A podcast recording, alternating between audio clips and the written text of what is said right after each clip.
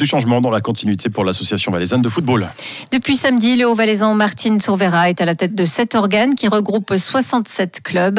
Certains de ces clubs voulaient justement mettre un coup de pied dans la fourmilière en présentant la candidature de Jérôme Dayer, président du FC Bramois.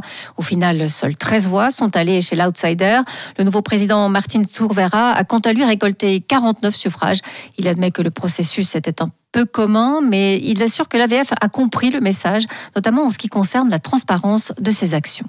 On a, les années passées, on a toujours fait des séances décentralisées avec les présidents.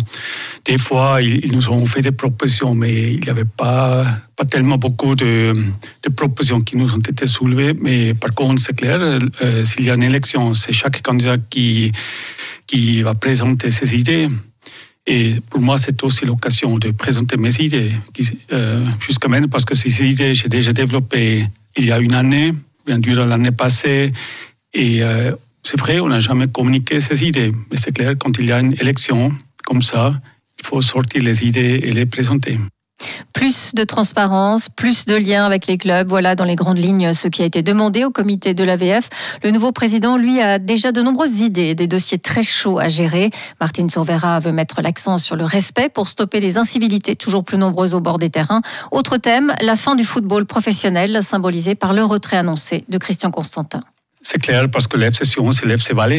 Et tous les jeunes footballeurs et footballeuses qui jouent euh, dans un club du Valais rêvent de peut-être jouer un jour dans la première équipe de Session. C'est pour ça que ce serait, à mon avis, très dommage qu'un jour, on n'a plus F Session. Euh, euh, Christian Constantin s'est adressé à notre association et euh, on a déjà pris contact avec lui pour faire une réunion parce qu'on doit connaître les différents scénarios et ses idées. Et cette réunion, va faire entre mi et fin mars. Des propos recueillis par Hugo da Custodia. Outre le nouveau président, l'Assemblée de l'AVF a également élu Laurie Herren au comité central. Elle sera en charge du football féminin.